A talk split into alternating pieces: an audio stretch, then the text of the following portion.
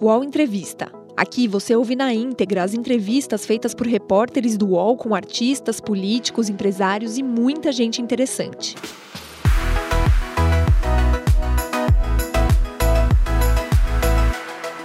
Eu queria te, começar te perguntando, Gilberto, uh, a parte, o drama de ter câncer, a luta contra, contra essa doença faz também você ter um pedaço metafísico ou sublime dessa, nessa experiência? Olha, quem entra nessa relação muito próxima da morte, que é o dia todo, a pessoa acaba tendo que sair um pouco dessa, dessa, dessa dimensão. É, é muito. É, a, a situação para muita gente é muito avassaladora, né? Porque você acorda, não foi bem o meu caso, mas em geral a pessoa acorda, passa o dia, vai dormir pensando na morte. E ela vai fazer exames muito tempo e cada exame, cada tomografia é um é um inferno. Muita gente, para não dizer 70%, ele se entrega a uma experiência metafísica, seja no com o espiritismo, seja na umbanda, seja no hinduísmo, seja no judaísmo. Ele se entrega porque é tão desesperador, é tão você não tem a quem apelar, entendeu? Você tá, você entra num estado, você entra num estado de solidão, de solidão como você nunca viveu. E você não tem para quem apelar, para mãe, para pai, para você entra num estado de solidão. E às vezes o misticismo, ele é uma, uma e às vezes o misticismo é uma forma de, de, de você saber lidar. Eu não condeno, viu? Tem pessoas que fazem operações. E você sabe que os, o meu médico, que chama uh, Paulo Hoff, Hoff com, com H, ele, ele foi diretor nos maiores centros do mundo de, de câncer, diretor chama MD Anderson. Até hoje, você tem cinco centros importantes de combate ao câncer, esse é um deles. Ele fala que ajuda. Se você é otimista, se você acredita em alguma coisa, o tratamento faz mais, faz mais força.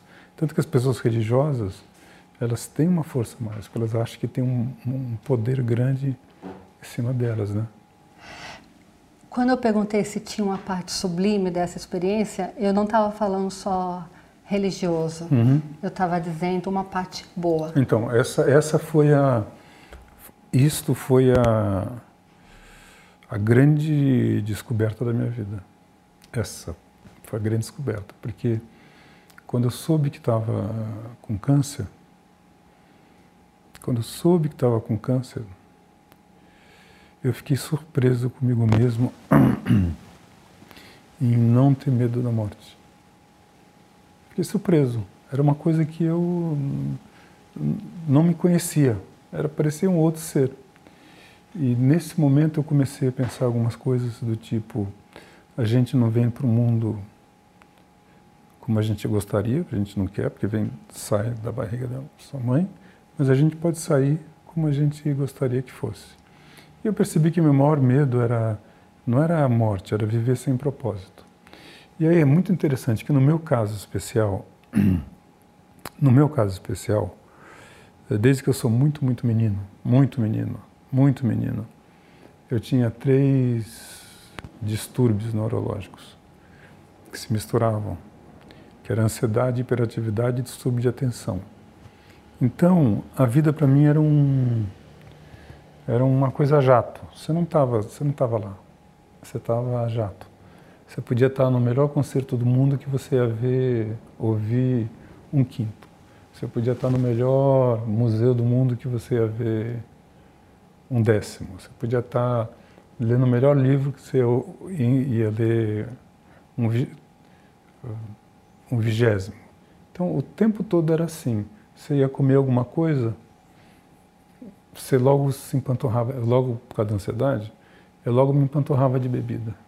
Não é que eu bebia que nem um ser civilizado, eu pegava, eu já ficava alto nos três primeiros copos. Então não tinha, essa coisa do prazer da comida, do prazer da arte, do prazer da música, tinha. Mas eu só fui descobrir esse prazer, eu só fui descobrir esse prazer com o câncer. Que me. Não, e depois a coisa mais incrível desse meu processo é que foi, é que foi o câncer me fez viver uma história de amor que eu pensava que eu jamais fosse viver. Eu nem sabia o que era isso, história de amor. É claro que eu amei pessoas, me apaixonei por pessoas, mas história de amor, porque você passa, no caso da Ana, né, você passa a viver do lado o tempo todo, o tempo todo, o tempo todo, com o corpo deteriorando, com, com sons horrorosos, com várias vezes ter que levantar para ir no banheiro. E, e quando tem uma má notícia, a pessoa está do lado, entendeu? quando tem uma decepção, a pessoa está do lado. Eu não sabia, eu não sabia que o amor tinha esta dose de cumplicidade. Eu nunca tinha vivido isso. Você sabe que é chegar nessa idade não ter vivido, ter, ter morado em Nova York, ter morado em Boston, ter morado em Brasília um tempão, ter feito várias experiências, mas não sabia que o amor é esse grau de cumplicidade. Esse livro que eu estou fazendo, que chama Os Dias Mais, mais Felizes da Minha Vida, em que eu justamente mostro não que eu não tivesse dias felizes antes, mas esses dias são, são incríveis. São incríveis porque tem você dormir abraçado, você ficar o tempo todo de mão e na hora você, é, é incrível. É uma cumplicidade que eu que eu queria que todo mundo tivesse na vida, porque é, é a solidariedade, é, é, é, é, você e outra pessoa são uma coisa só. Tanto que esse livro daí para mim ele é uma história de amor. Esse livro é uma história de amor. Se eu tivesse que resumir assim, ele é uma história de amor à Ana e uma história de amor à vida. Porque eu não tinha esse amor à vida. Eu não tinha. Eu não tinha esse amor de ouvir uma, uma sinfonia de Mahler ou de Beethoven e ouvir cada detalhezinho. Eu não tinha a capacidade de ver um filme filme maravilhoso. E, e, eu pegava um quinto. Tanto que eu comecei a. Você fica muito tempo na cama, né? Por causa do cansaço. Eu comecei a ver alguns filmes antigos. E um deles foi o, o Grande Chefão. Aí eu olhava o Marlon Brando com o Alpatino, eu falei assim, porra, como que eu não vi isso? Como que eu não vi esse sorriso dele? Como, como que eu não vi essa, esse olhar dele? Como, como, como que eu não vi? É como se tivesse passado um outro filme, que, só para dar como exemplo, chamado Era Uma Vez na América com o, o, o De Niro. E tem uma atriz que é a coisa mais linda do mundo. E a música, filme é do Sérgio Leone, e a música é do, é do Morricone. E quando aparecem os olhos azuis dessa menina, a música do Morricone explode. E você acredita que eu não vi isto? Que eu não vi? É como, então é como se eu não tivesse presente na vida. O que, que o câncer traz do lado sublime? Do lado tem um lado também que é complicado. Ele traz essa sensação que você está presente. É, a única forma de você lidar com o câncer assim, que é uma coisa complicada, é você descobrir esse lado sublime da vida. Porque também tem outra coisa, tem um lado dos afetos. Eu, como era muito agitado, não, não cuidava. Eu sempre disse que eu era um, um analfabeto emocional. Sempre estava lá, nunca estava presente com família, com ninguém então. Você começa a ficar entregue aos afetos. E é muito interessante, mas qualquer afeto, o teu neto falando uma coisa, ele ninando, é, até ex-mulheres passam a, a, ter uma relação diferente. E, o, e uma coisa que me chamou a atenção é que uh, quem trabalha com internet, com jornalismo, é, é, muito atacado, né? Você é atacado, você é o tempo todo esculhambado, você... Putz, que incrível. Eu, eu não me toco muito, né? Estou acostumado, mas de alguma forma é uma carga pesada, né? Tudo aquele, aquele... Por exemplo, o Catraca foi quem fez a, a, a origem do ele não, né? Com Bolsonaro não. Então você imagina o que, que eu sofria, o que, que eu apanhava tal. Aí quando você entra no câncer, você entra no mundo dos afetos. Você entra numa rede social de afetos. O que, que é isso? É alguém que tem uma oração. É alguém que tem um remédio. É alguém que tem uma terapia no México, na Nigéria. É alguém que tem um, uma conversa, um centro de espírita, um centro de umbanda. E, e no final, essa é uma rede de afeto. Você pode, você pode não acreditar na coisa da umbanda, do espiritismo, de nada, mas você fica empanturrado de afetos, transforma, traduzidos em, olha, tem um medicamento que é lá no México que ele é infalível, outra coisa lá em Londres, tal. E no começo eu achava assim, mas depois eu vi isso daqui uma rede de afetos. O... Tem uma experiência que aconteceu comigo aqui, só para te dizer o seguinte, eu confio na ciência, né? Ciência, aquela coisa que você mede, grupo de controle e tal. Mas eu também acho que eu deveria abrir espaço para ter outras experiências. Mal não faz, a Ana, para Ana era uma coisa importante isso. E eu fiz uma, uma uh, operação espiritual. Então a casa toda tinha que ser preparada. E acharam um médico espírita chamado Napoleão Laurentano. E que tinha que ficar aqui. Mas aí, no quarto. E a Ana fez uma rede social só para entrar às 11 da noite. E a rede social estava na, na, na, França, estava nos Estados Unidos, estava na várias cidades brasileiras, na Europa, Portugal, Espanha, tal, não sei o que, não sei o que. Foi uma rede. Foi assim, 11 horas todo mundo faz uma. E é claro que eu sempre fico desconfiado, né? Mas essa rede, essa rede existiu. Era uma coisa inacreditável que ela montou. Foi uma rede, uma rede social, acho que devia ter 5, 6, 7 mil pessoas. Porque aí foi ah, o o cara que tem uma igreja evangélica que conhece vários evangélicos, aí tem os judeus, a minha mãe tem a comunidade judaica, aí tem a comunidade dos baianos, tem a comunidade dos paulistas, tal, não sei o quê. O... Aí eu não sentia nada na operação, mas passava uma hora, eu me sentia elétrico. Eu te juro, eu me sentia elétrico. Elétrico. Eu descia aqui, ficava naquele sofá lá, eu me sentia elétrico, como se tivesse uma vida. E eu fiquei imaginando se aquelas 10 mil pessoas, sei lá, estivessem pensando em mim, eu acho que ia ter uma carga de energia mesmo. E toda vez acontecia isso. Toda vez, para você ter uma ideia da força disso daí, foi a única vez que eu tive uma ereção. Isso Nesses seis não... meses? Não, tô, desde sete meses. Não tinha, no, a quimioterapia não te, dá, não te dá ereção. Eu tive ereção lá. Isso daí, isso daí é verdade. Daí, realmente, se, se o doutor Laurentano existe, existe, mas veio me curar, tal, não sei. Mas que eu fiquei com ereção, eu fiquei. E eu, senti, eu começava a pensar em ideias. Eu parecia aquele Gilberto hiperativo que tinha ideias para levantar. Eu ligava de madrugada para as pessoas: olha, tem aqui um projeto que a gente pode fazer, tal, não sei E toda vez era a mesma coisa. Ou seja, eu chamo isso de uma rede de gentilezas. Então você passa a viver, você sai de uma rede de ódio da internet, de uma rede de ódio que o Brasil está vivendo, e o mundo está vivendo, mas o Brasil e Estados Unidos especialmente, você sai de uma rede de ódio e entra numa rede de afetos. É uma sensação extraordinária. É daí que eu falo do sublime, entendeu? Agora, Gilberto, quando você fala desse relacionamento de amor que você está vivendo com a sua mulher e com a vida, como em todo relacionamento de verdade, ele só existe porque os dois lados investem. Uhum. Né?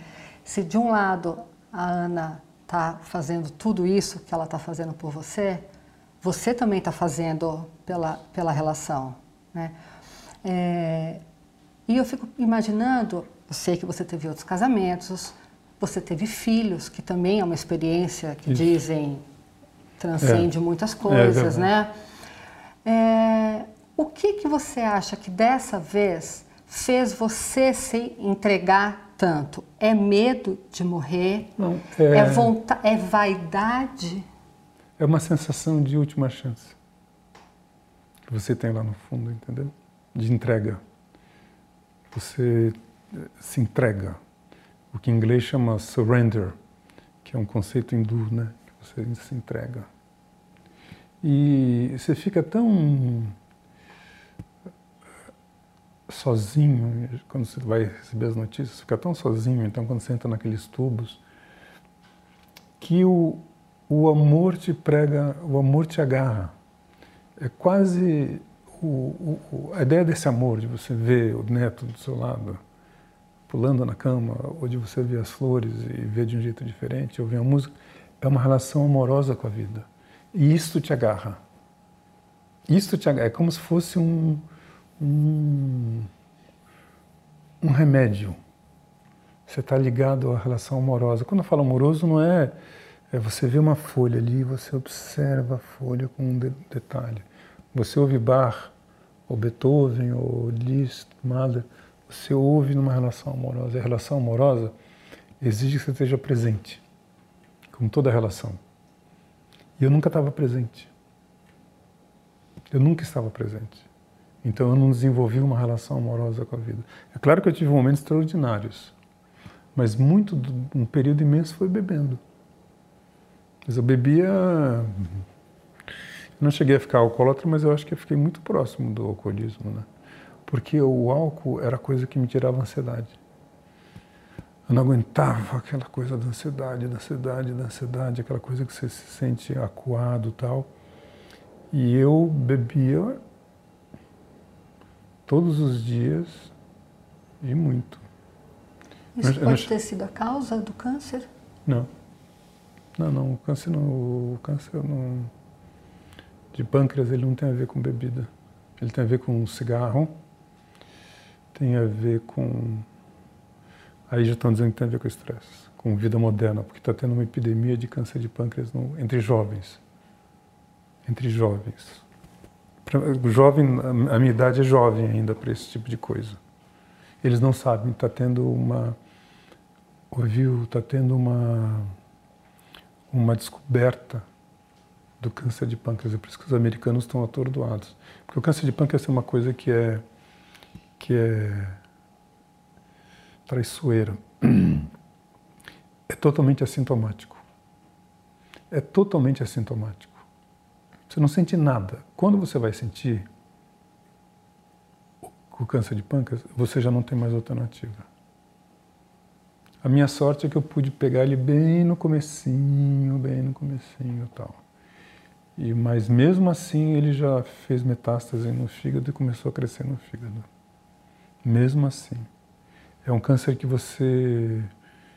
É, que o pessoal fica espantado. Uma coisa que a gente fez foi mandar o meu tumor para os Estados Unidos, uma chamada Foundation One, que analisa os, o, a genética do tumor.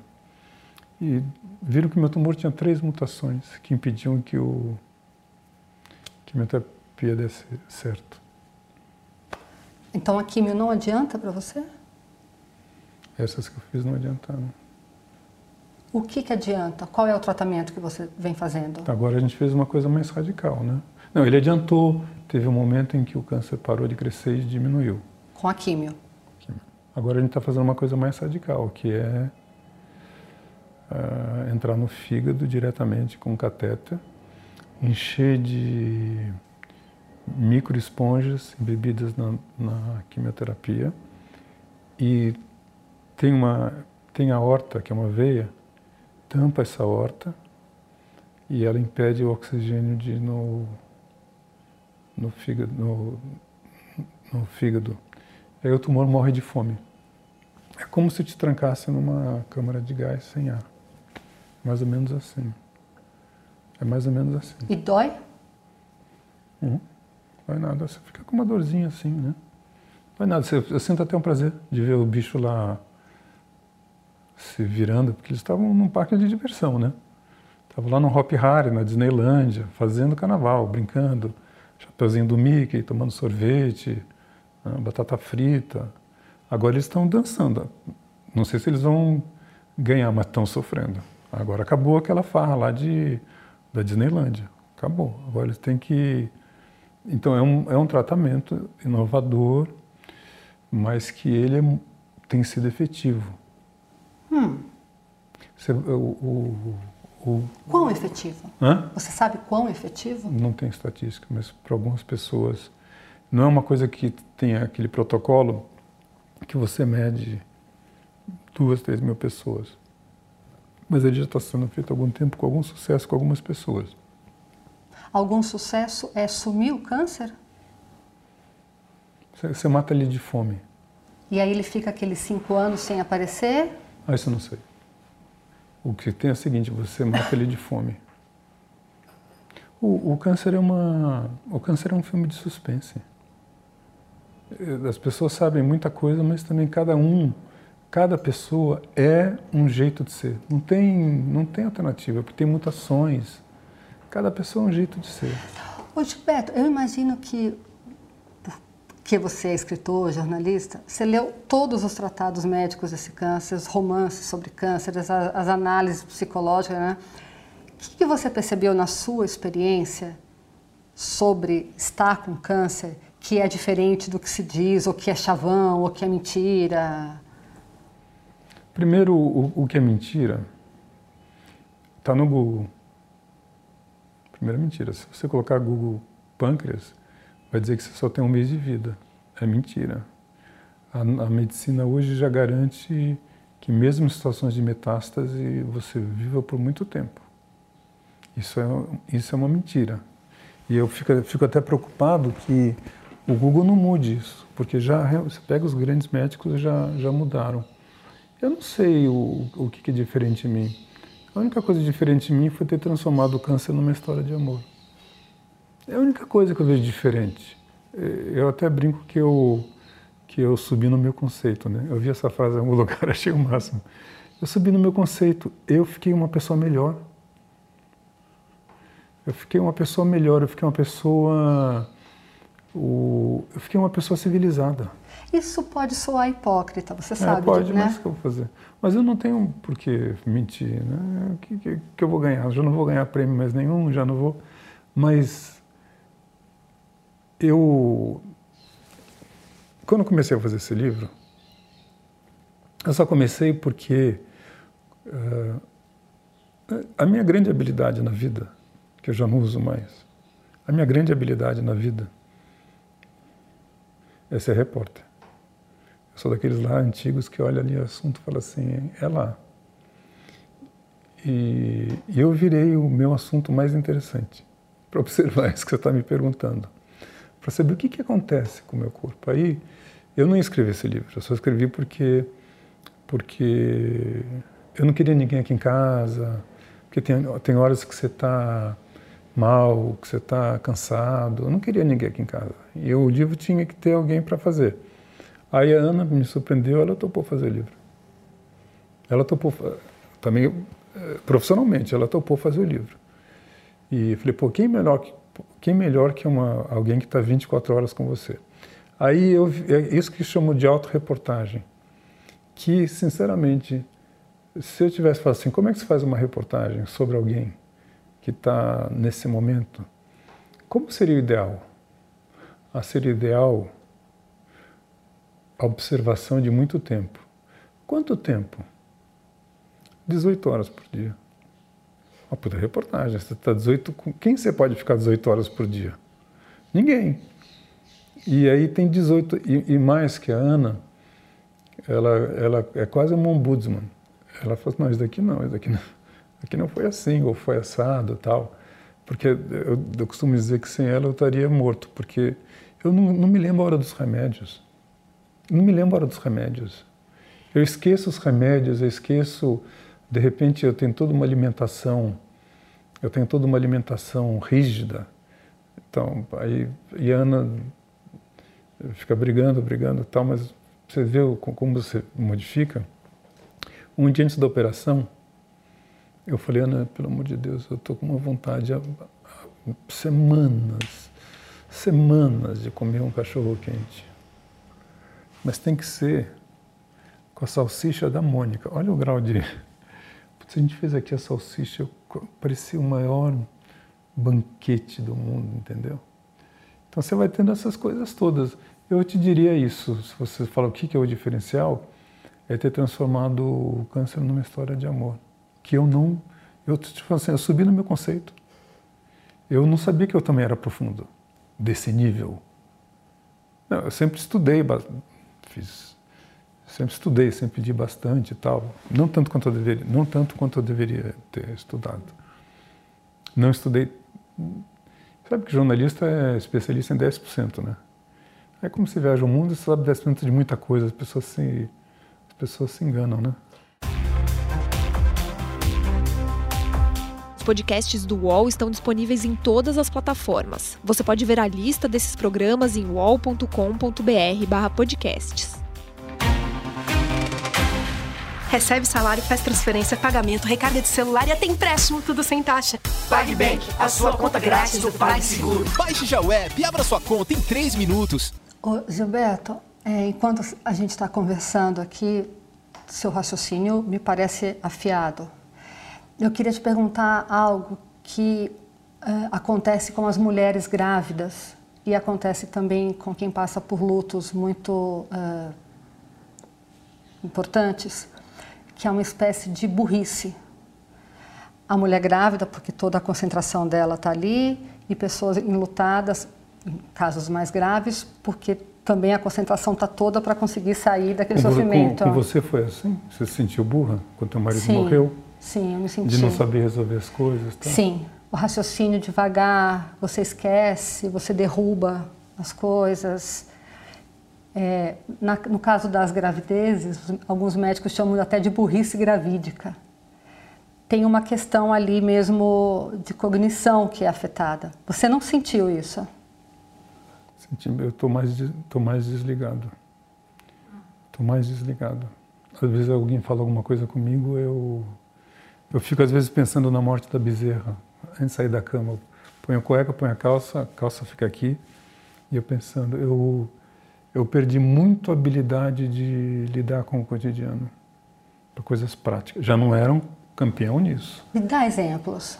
Você esquece as coisas. Você, por exemplo, vou dar um exemplo. Pô, que bom, né? A gente já está na sexta-feira, é sábado, é quinta. Você perde a noção de tempo.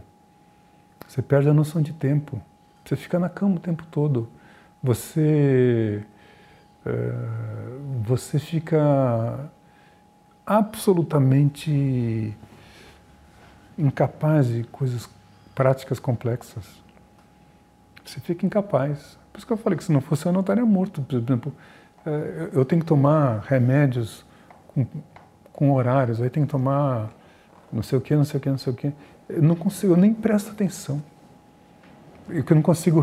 Tem vários remédios que eu já ouvi várias vezes que eu não consigo repetir o nome. Eu acho que tem, o corpo tem um estresse que é. Na verdade, você está enfiado com. Você está aqui lidando com veneno, né? O corpo, ele apanha muito.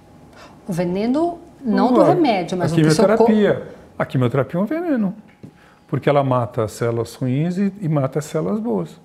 Se você considerar as células boas, é um veneno. Tanto que os médicos prevêem que vai acabar a quimioterapia no futuro breve. Você vai tomar a sua pílula para você que tem seu câncer. Mas você fica meio. Você fica meio desconectado, meio incapaz de, de lidar com coisas práticas. É, fica mais. Eu já, já, não, já não era um campeão disso. Mas você se sente em certo momento decrépito. Que é a sensação que mais me dói, essa, sabe, ver que ah, hoje não é quarta, hoje é quinta. Você está empanturrado de remédios, você está você tá num outro tempo e espaço, não é mais o tempo. Você entra num outro tempo e espaço. Outro tempo e espaço. Você não é mais aquele tempo e espaço seu. Você já não, já não tem a cronologia que você tinha antes a tua cronologia passa a ser muito ligado a você mesmo. Hum. Você vira o seu cronos, como se fala na Grécia. Você vira o seu cronos. É. O tempo é ligado ao seu, ao seu é corpo, às suas reações, ao seu relógio. E não, não tem. O, o, o que me agarra muito um pouco é o, o a irritação profunda, mas profunda, profunda que eu tenho do Bolsonaro e do Trump. Isso me dá uma raiva que me faz sentir humano, sabe? E te dá, e te dá a raiva movedora, né? É raiva. Quando eu vejo essas coisas do Bolsonaro e do Trump, eu fico louco. Quando ele negando a, o aquecimento global, ele dizendo que o coronavírus não era tão grave como a pessoa imaginava. Aí o, o Bolsonaro entregando banana para jornalista. E o que você faz com essa raiva? Você escreve? Ah, de manhã, claro, eu, eu sou agradecido ao Twitter. Pouquinho, mas o suficiente para a raiva ser extravasada. Eu falo assim, ah, quando eu acordar de manhã cedo, vai ter. Aham. Não, você quer ver uma coisa? Que, que o Bolsonaro é o único cara do mundo, do mundo, do mundo, do mundo, que na época do coronavírus está chamando uma aglomeração, que é aquela passeata. Você já viu uma coisa como essa? Todo mundo falou, não se aglomere, não se aglomere. Ele chamando uma aglomeração para o dia 15 de março, aquela passeata lá. Então isso daí me deixa bem, isso me faz um cara normal. Isto me faz o ódio um ódio, mas a irritação que eu tenho com Bolsonaro, com Trump, me faz uma pessoa, alguém que eu me reconheço. Você contou uma coisa linda que aconteceu com o câncer, que foi se apaixonar de um outro jeito pela sua mulher, pela vida. Contou coisas que te deixaram meio bobo, tal. Me conta uma coisa horrível que te aconteceu depois que você descobriu que tem câncer. Hum horrível foi não controlar a urina. Nem sempre controlava a urina. Me sentia péssimo. Horrível não teve. Eu não tive grandes dores. Uma coisa horrível que aconteceu foi acompanhada da coisa mais prazerosa que, que aconteceu. Uma coisa horrível. Foi acompanhada das, do, dos maiores prazeres corporais que eu tive. Aí isso eu posso lembrar das coisas horríveis. Eu estava no hospital, sírio-libanês, logo, primeira operação. Eu não, não quis acordar a Ana, né? Para não incomodar. Eu senti uma dor aqui assim. E aí eu no banheiro não saía nada. E aí para não acordar, fiquei andando nos andares do Sírio, assim. De banheiro em banheiro e não. Não sentia. Ia no banheiro, assim, comecei a sentir uma dor. Quando chegou sete da manhã, seis da manhã, eu acordei e falei, Ana, me arrego. Não aguento mais essa dor. Essa dor está me deixando enlouquecido. Nunca tive uma dor assim. Aí chegaram lá as pessoas, foram ver o que eu estava, colocaram, a, chamei meu urologista, colocaram ultrassom, viram que eu estava com uma garrafa de Coca-Cola dentro da bexiga. Uma garrafa de Coca-Cola dentro, estava um quilo e... Um litro e duzentos. E uma você garrafa. não conseguia fazer xixi? Não, eu era idiota. Eu falei, ah, não estou mijando porque não estou tomando muita água. Tchum. Eu não estou mijando porque meu, moletom está apertado. Era uma dor, era uma dor. Você não, você não imagina, como se estivesse estraçalhando tudo. Aí meu médico veio que nem um louco. Contramão e tal. Aí eu falei, César, médico, eu não estou aguentando, isso daqui vai me deixar louco essa dor daí. Aí ele pegou um tubo, enfiou dentro da uretra, assim. Tubo dentro da uretra. Assim. Doeu muito. Não me lembro se daí não doeu. Estava com xilocaína. Quando o tubo chegou lá no fundo, começou a sair urina assim. Começou a sair, começou a sair, encher um balde. Aí eu olhava assim do lado, falei assim, pô, eu não, quantas vezes eu tive uma sensação tão satisfatória com o meu pau? Quantas vezes foi? E, e era uma. Eu, era, você imagina, era uma, mais do que uma Coca-Cola lá saindo. Essa foi uma coisa horrível. E por que você não conseguia fazer xixi? O que estava entupido? Porque quando entope, quando enche muito, você não tem por onde sair, fica tudo tampado. Tamponado? Fica tudo tamponado. Aí teve uma outra coisa horrível, que foi até engraçado. Então, mas aí foi, não sai. Você só tem que tirar. Tanto quando você opera, você já sai com, é, com, uma, com um dreno. Não, é uma, uma sonda. Uma sonda. Mas no caso eu tive que fazer isso daqui. Teve uma outra coisa que foi muito engraçada, que a quimioterapia ela dá é, prisão de ventre. faz parte. Só que eu fiquei com uma prisão de ventre que impedia tudo, inclusive xixi. Impedia tudo. E eu senti outra dor poderosa, poderosa, poderosa, poderosa, porque a, a imagem que eu fazia na cabeça é que tinha enfiado um milho no meu ânus, quente, e sem a manteiguinha que a gente vê no metrô. E, que parecia que estava lá, eu não aguentava ficar de pé. E eu que não gosto de hospital, falei para Ana, Ana, eu preciso ir para o hospital. Eu preciso ir para o hospital. Eu não tô, eu não tô conseguindo respirar de, de dor. De dor, abdominal. Mas era uma, eu não conseguia, lá no hospital não conseguia fazer a chapa, porque eu não conseguia ficar de pé. Gases. Era uma coisa. Aí chegou o médico lá. É aí também é o lado bom, né? Chegou o médico, fez uma com três dedos. Ele teve que quebrar a cabeça, né? Do, que é quase uma coroa assim. Aí eles enfiam um tubo com glicerina. Olha a sensação que dá depois daquela coisa assim esvaindo. Então, isso é um pouco que é a minha vida hoje. Tem uma, uma dor aqui. Você quer saber o que eu lamento, por exemplo, hoje? Eu não poder andar de bicicleta. Porque eu adoro acordar de manhã e ver a, o vento na minha cara, a bicicleta. Hoje eu já não consigo andar de bicicleta, eu já não consigo andar assim até, eu não consigo andar. E eu sou andarilho. Você não consegue andar para fora da sua casa, andar na rua? É muito difícil, porque o pé está ruim. Dói? Por, é, não dói, mas ele é difícil. E ao mesmo tempo, o cansaço é grande. Ao mesmo tempo, o cansaço é grande. Tem dias que o cansaço é você chega a ficar, deixa eu ver se eu estou exagerando, Ana, 48 horas na cama. Né?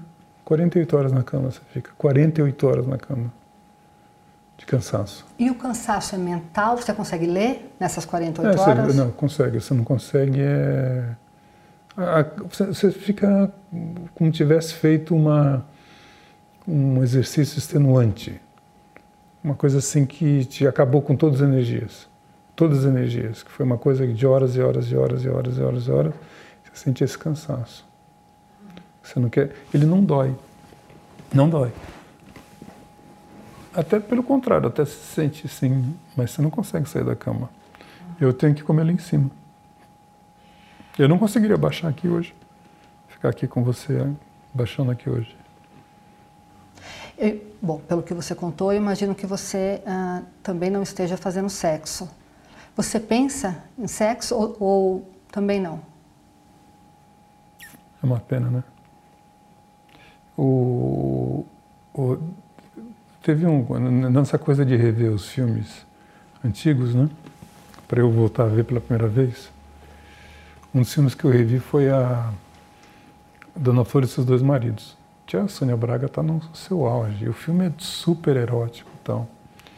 Quando eu via cenas de sexo no filme, era como se eu estivesse vendo a, um documentário sobre as abelhas da África do Sul. Era nesse nível. Tal. Você não sente, você não pensa, você não. É uma coisa. É uma coisa. Some. É uma dimensão da sua vida que some. Felizmente eu sou bem resolvido e, e também essa coisa de ser uma história de amor é como que a Ana conviveu com essa perda da minha masculinidade. Daí foi é muito importante isso, porque eu não me senti em nenhum momento rejeitado, entendeu? Então daí que eu estou te dizendo que tem uma história de amor ali que é que é cumplicidade. Esse assunto nunca apareceu, nunca teve uma, nunca teve nada. E é difícil, né? Quer dizer, para um homem, né? Para o homem é difícil perder a sexualidade. Mulher também, né? Mas para o homem, ainda mais da minha geração de canalhas, né? De jornalista que o combo era mulher, o uísque e noite, né? E, inclusive na minha geração tinha muita piada sobre brocha, né? Muitas piadas sobre brocha. Aliás, uma ótima piada sobre brocha era estava o Fernando Sabino e o Rubem Braga. Aí o Fernando Sabino senta no avião e uma mulher fala assim: Olha, Rubem Braga, eu sou seu fã. Você não sabendo que estava lá. Eu sou só fã. Eu acho que não tem crônicas melhores, tal. E a mulher se entregou para ele e tal. E o Rubem falou assim: Fernando, e como acabou? Eu não sei, só sei que o Rubem Braga broxou em São Paulo. então, essa coisa de ser broxa, para minha geração, era você já não é homem, entendeu? Uhum. Então, só uma história de amor assim podia transformar isso num, numa coisa aceitável. A libido, ela não acontece porque ela está no combo do cansaço geral é ou porque a quimioterapia... É, é quimioterapia. Mas onde que ela age para acabar não com a libido, você sabe? Ela ela ela tá na, não tá na bula. É normal, é que os homens não falam, mas está lá na bula. Mas tem a ver, com os hormônios? Algum, algum, de onde vem o, o hormônio do... Sei que é, está na bula. Você estava me dizendo que outras modificações do seu corpo que você sentiu, o seu cheiro mudou. Mudou. Você consegue descrever o que, como ele ficou? Era um, era um cheiro do, era um cheiro não do meu corpo que me incomodava. O hálito, o gosto na boca mudou. Você sempre fica com gosto meio estranho na boca. Amargo? Mais pro, mais pro amargo, mas muito incômodo. E aí você, o cabelo, você não tem mais pelo. Ou seja, se, se você juntar tudo, é muita degradação do corpo tal. É por isso que eu te falo assim, se você fosse pegar nisso, você morre antes. Uhum. Eu não me incomodei de ficar careca. Aliás, o, o meu neto curte. meu neto curte. Por falar em seu neto curte, você, bom, de maneira ignorante, eu vou fazer essa piadinha, porque não é uma piadinha, mas você está tomando cani canabidiol. É isso, é, né? sou um fã do canabidiol. É, no, no, nível das sensações, você consegue descrever a diferença entre tomar canabidiol e fumar um baseado? Eu não fumava, não, não usava drogas. E eu, eu, eu, sou tão ponto fora da curva, tão ponto fora da curva, que quando eu usei maconha, eu ficava com, com ataque, com palpitação e ataque cardíaco taquicardia. Você ver o meu grau de, de doença. A maconha nunca me fez bem. Nunca me. E o canabidiol, ele não é o THC, ele é o CBD. É uma outra propriedade da. E ele te tira muito enjoo. Por isso que eu fico puto, né? As regras que foram criadas, que agora flexibilizaram com o canabidiol, né? ele e ele te faz dormir. Teve um dia que eu tomei canabidiol, mas tomei eu tomei uma dose a mais, que foi a primeira vez que eu tomei o canabidiol. Eu errei e tal. Quando a Ana chegou lá no quarto de noite, eu estava dormindo com o rosto na, no prato da lasanha. Meus filhos, que são riram para burro, né? acharam a coisa mais engraçada. Mas ele te, ele te tira pesadelo, pelo menos para mim te tira pesadelo te... e o teu corpo fica relaxado. Você dorme instantaneamente? Não, não. Não, tem que. Demora um, te... um tempo, porque você coloca aqui e o corpo vai absorvendo. Instantaneamente só os remédios que são ansiolíticos, né? Ah, mas é, é gota ou é comprimido? É gota. Você põe embaixo da língua. Quantas é. gotas você põe? De 8 a 10. Todos os dias? Perto Às vezes hora... eu esqueço. Perto da hora de dormir? É, quando você já. De, de, de, de repente eu esqueço. Mas me ajuda muito. E você compra o canabidiol como? É, amigos trazem, ah, legalmente. Legalmente. Gilberto, é, a minha impressão é que você acha que vai viver mais, muito mais do que você acha que vai morrer. É isso que você está sentindo? Depende da hora. Tem horas que eu sinto exatamente isso. Tem horas que eu sinto que que tem uma força maior me levando. Mas a maior parte do tempo eu sinto isso. Toda vez que eu tomo uma porrada e vem um novo medicamento, foram várias porradas, né? Tem um novo medicamento assim, agora vai dar certo. Agora vai dar certo. Você tem que ir nessa, nessa daí. Nessas porradas, você chegou pertinho de morrer? Não. Em alguma delas? Não. Teve um dia só que eu tive uma sensação de proximidade com a morte, que foi com a quimioterapia combinado com a pneumonia. Aí eu comecei a sentir um cansaço, um cansaço, um cansaço, um cansaço, um cansaço. Sabe aquela propaganda antiga da Duracell, do tamborzinho? Do, do tamborzinho?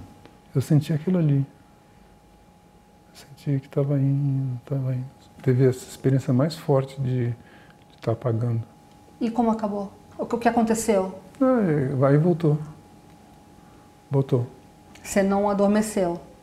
Não chegou a adormecer de não. dormir, eu digo? Eu tive essa sensação longa. Muito tempo? Acho que sim, não. Nunca é muito tempo. É muito impressionante. Você vai. Eu também tive uma sensação de descolamento do corpo. Tudo sensação, né? Uhum. Você sente. Tudo sensação, não é nada. Você sente que está saindo. Que você está saindo de você. Você fala assim, pô, será que eu estou indo embora tal? Mas você sente mesmo que você está. Que deve, deve, ser uma coisa que você tomou, alguma coisa assim. Foi bom ou foi ruim? Ah, é bom. Infelizmente. é, é uma sensação de liberdade, né? Para muita gente, a experiência de morte, ela não é a experiência do final. Para muita gente, especialmente no caso do câncer, posso te dizer com toda certeza, é uma experiência agradável. Para muita gente, eles não deixam você, eles não deixam você sofrer. Eles te fazem ficar é ópio, né? Heroína, legalizado, sem ninguém te encher a paciência. Eles não deixam mais. Só se ou, talvez em um outro lugar assim, um outro hospital, mas no é, eles chamam isso de destanásia. Destanásia é que você já está indo embora e eles. Mas eu estou otimista, viu? Não é, não é. É que às vezes você. Por que, que eu falei que depende? Às vezes você está tão cansado, tão cansado de tomar tanto remédio, de ficar na cama tal, que às vezes a, o teu ânimo afeta. Você não fica deprimido tal, mas você fica muito próximo do deprimido. Aí você fala, não vou conseguir. Aí acorda de manhã, vem o sol, vem o meu jardim, eu, a Ana, meu neto. Tem, tem uma coisa que é deliciosa que eu não te contei, que é que o meu neto mora, vem dormir aqui em casa. E ele adora é, canções de Niná. Só que ele adora canções de Niná de um jeito diferente. Ele fica perguntando o tempo todo por quê. Tempo todo. O tempo todo por quê. O tempo todo por quê. E aí a Ana fica explicando, tá, até chega uma hora que ela já não tem mais saco dele. Mas eu fico ouvindo as canções de Niná com uma atenção. Eu durmo antes do Zé, meu neto. Então, você imagina essa coisa, o sublime, né, de você voltar a ouvir as canções do Aí você também começa a pensar em parentes que se foram. E com um afeto incrível, meu avô, tios, pai. Aí você cria uma, uma onda de afeto. Não é que eles estejam lá, mas você refaz as ligações afetivas. Refaz, você lembra o dia que você estava com seu avô na praia, o dia que você estava com com, com seu avô no teatro. Você, é um outro barato. Mas é, é um outro barato. As pessoas vêm para sua.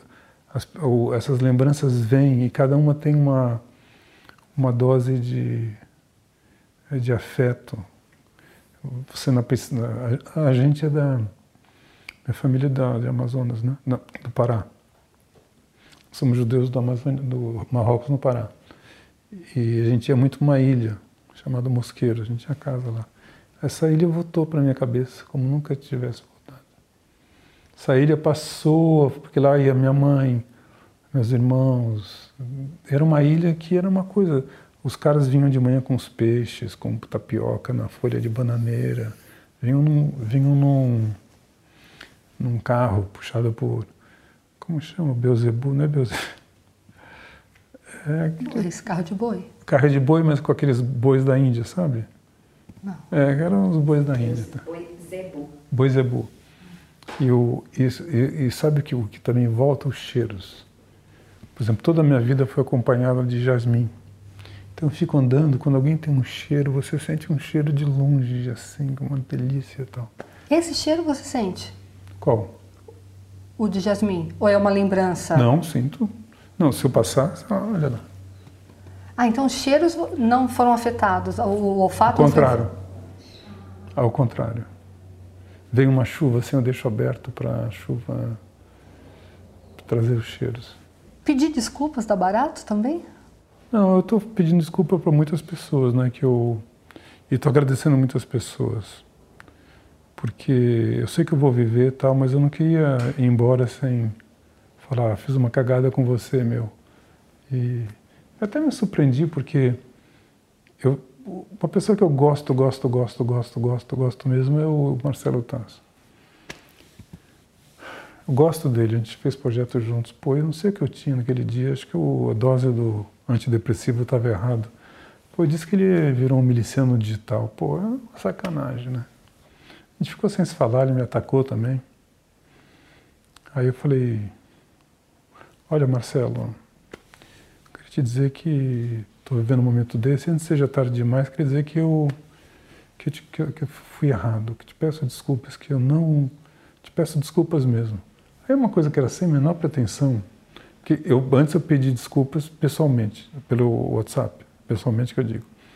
Pô, mas não é honesto você pedir desculpas pessoalmente e não pedir desculpas coletivamente. Isso é coisa de covarde, né? Porque, pô, aí eu fiz uma coisa, milhões de pessoas interagiram ali, mas foi milhões mesmo do Twitter e tal. E hoje eu não vou deixar barato, estou tentando lembrar, porque isso daí faz parte da rede de afetos. Outras desculpas, outros pedidos de desculpas virão? É, agora estou pensando, porque se entrar na parte feminina vai dar muito trabalho. Não, mas por exemplo, eu tinha uma, uma coisa difícil, foi uma coisa que foi muito legal. Eu me separei da minha, da Amber, que é a mãe dos meus filhos, que é uma pessoa extraordinária sob todos os aspectos, mas foi uma separação muito traumática, muito, muito, né? foi muito traumática. Foi uma coisa e, e quando nasceu o neto já foi uma um ponto de ligação.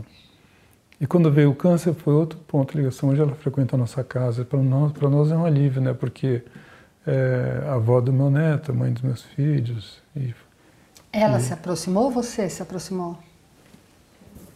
Foi ela que se aproximou, é.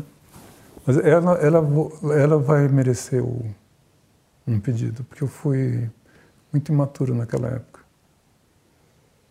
Foi muito imaturo. Ela vai merecer um pedido especial.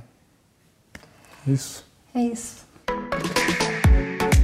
O Entrevista tem edição de áudio de Amer Menegassi e coordenação de Diogo Pinheiro.